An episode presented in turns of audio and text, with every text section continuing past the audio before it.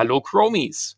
Ich bin der Martin und das ist der Podcast für alle, die schon ein Chromebook haben oder auf dem Weg sind, ein Chromebook zu ihrem täglichen Begleiter zu machen und es auch so richtig zu nutzen.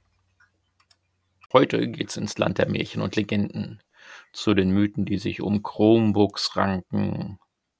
Deshalb diesmal 12 Chromebook-Mythen erklärt. Es herrscht noch auf die Meinung, dass Chromebooks offline kaum nutzbar sind.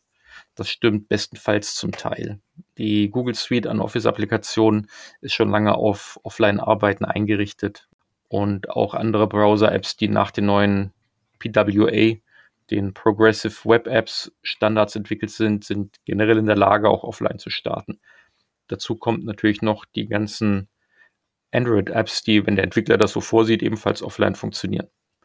Sicher ist ein Chromebook jetzt nicht die erste Wahl, wenn man für mehrere Monate ohne Netzanbindung in den Amazonas auf Expedition geht. Doch für den Großstadtdschungel ist das Ding ideal. Nachdem das Datum für das Ende der Updates eures Chromebook-Modells erreicht ist, das findet ihr, wenn ihr nach der Auto-Update-Policy-Seite googelt, wird das Betriebssystem keine Updates mehr erhalten. Das heißt, dass betriebssystemseitige Sicherheitslücken nicht mehr durch die regelmäßigen Updates geschlossen werden und auch neue Features ausbleiben. Viele glauben dann, dass das Chromebook nur noch ein Stück Elektroschrott ist. Aktuell wird daran gearbeitet, die Chrome-Browser-Updates getrennt vom Chrome OS-Betriebssystem zur Verfügung zu stellen. Damit wird zumindest die Sicherheit des Browsers noch über das OS-Update-Enddatum hinaus sichergestellt. Doch eine richtig gute langfristige Alternative ist danach das Aufspielen eines anderen Betriebssystems wie Linux. Tatsächlich gibt es eine Linux-Distribution, also eine Variante von Linux, die speziell zum Installieren auf Chromebooks optimiert wird.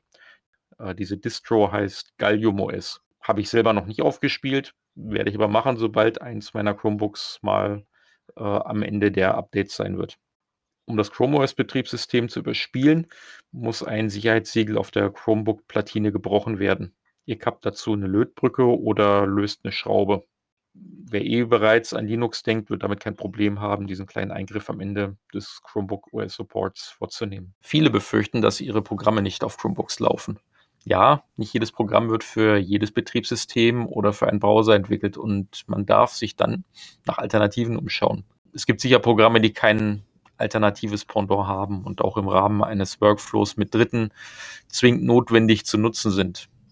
Doch äh, ebenfalls unter Windows ist ab und zu so manches auch mir liebgewonnenes Programm nicht für eine neue Windows-Version weiterentwickelt worden. Und ich musste mich dann auch nach Ersatz umgucken.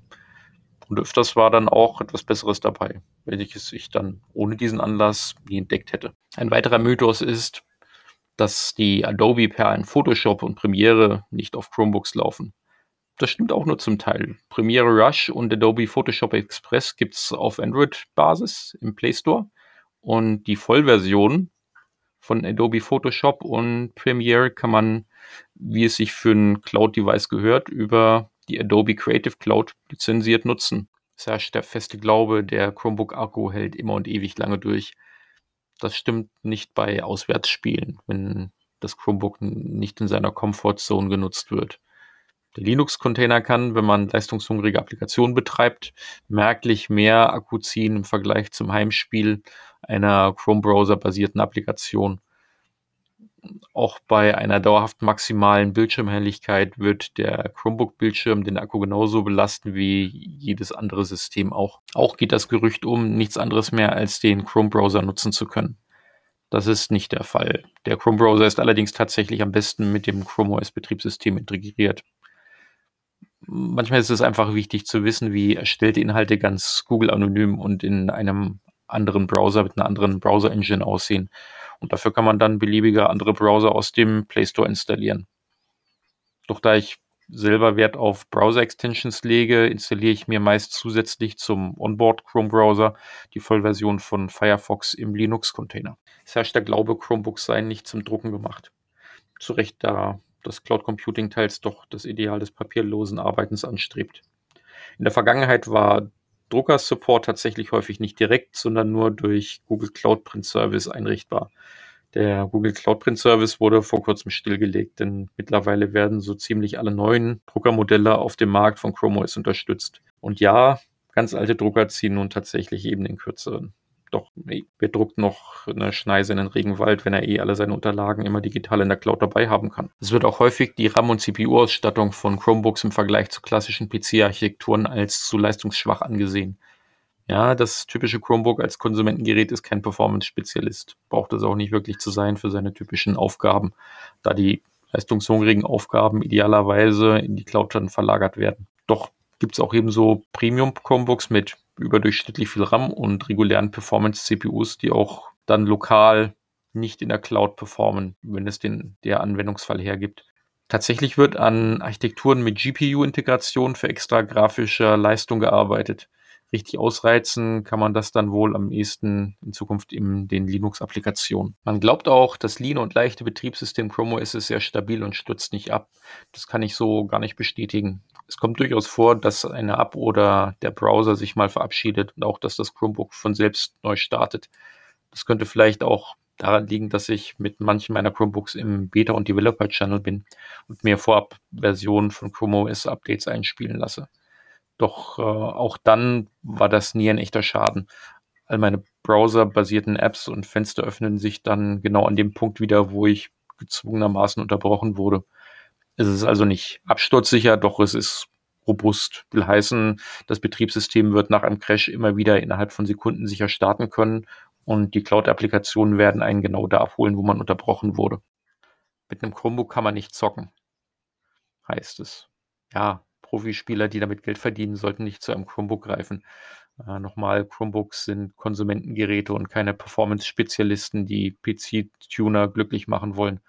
Und doch gibt es für Normalos unter den Spielern genügend komfortable Möglichkeiten.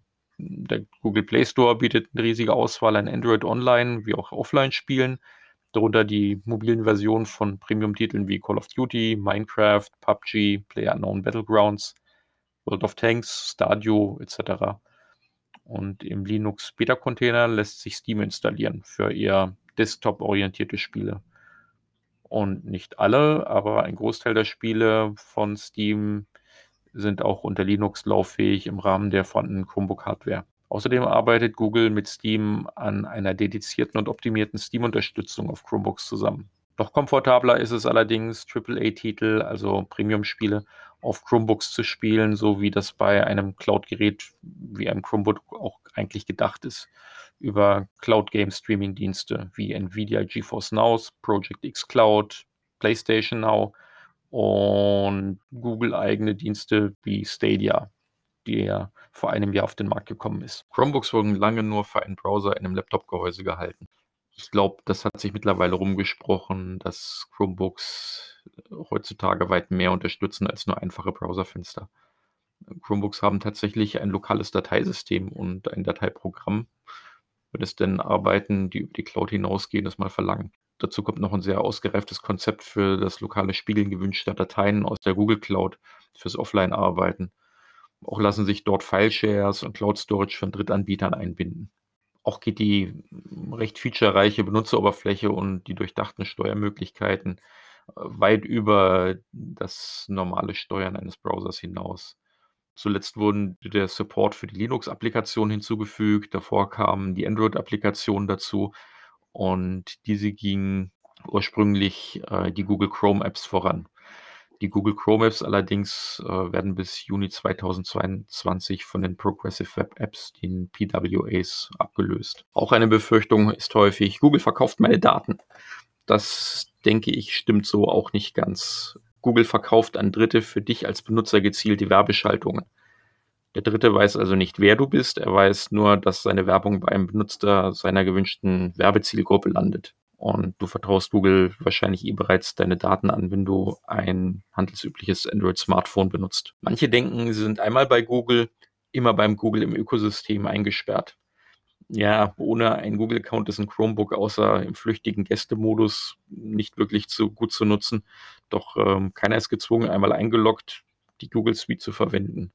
Auch kann man jederzeit einen lokalen Takeout all seiner in der Google Cloud gespeicherten Daten machen, wenn man denn der Welt den Rücken kehren möchte. Dein Chromebook ist weit offener, als man denkt, andere Cloud-Dienste ebenfalls zu unterstützen. Ich war zum Beispiel lange Zeit gezwungen, auf meinen Firmenlaptop auf Windows-Basis zu verzichten. Zugriffsprobleme. Mein Arbeitgeber hat Office 365 lizenziert und mit meinem Chromebook war es mit Office 365 ein leichtes basiert produktiv weiterzuarbeiten. Ich hatte gar nicht damit gerechnet und deswegen auch ähm, gar nicht danach gesucht. Doch ähm, kurz bevor ich meinen Firmenlaptop wieder zum Laufen gebracht hatte, äh, fand ich sogar dann den etwas exotischen VPN-Client meines Arbeitgebers im Chrome Web Store. Die Zwei-Faktor-Authentifizierung funktionierte sofort und tadellos und ich konnte dann auch ohne weiteres direkt im Firmennetz zugreifen, ohne den cloud-gehosteten Office 365 Service zu verwenden. Gut. Ich hoffe, ich habe einen guten Teil der Vorstellungen, denen man so begegnet, beleuchten können und etwas Licht ins Dunkel über Chromebooks bringen können. Ich bin der Martin und abonniert den Podcast, wenn ihr auch auf dem Weg seid, euer Chromebook zu eurem nun entmystifizierten und vertrauenswürdigen Begleiter durch den Tag zu machen.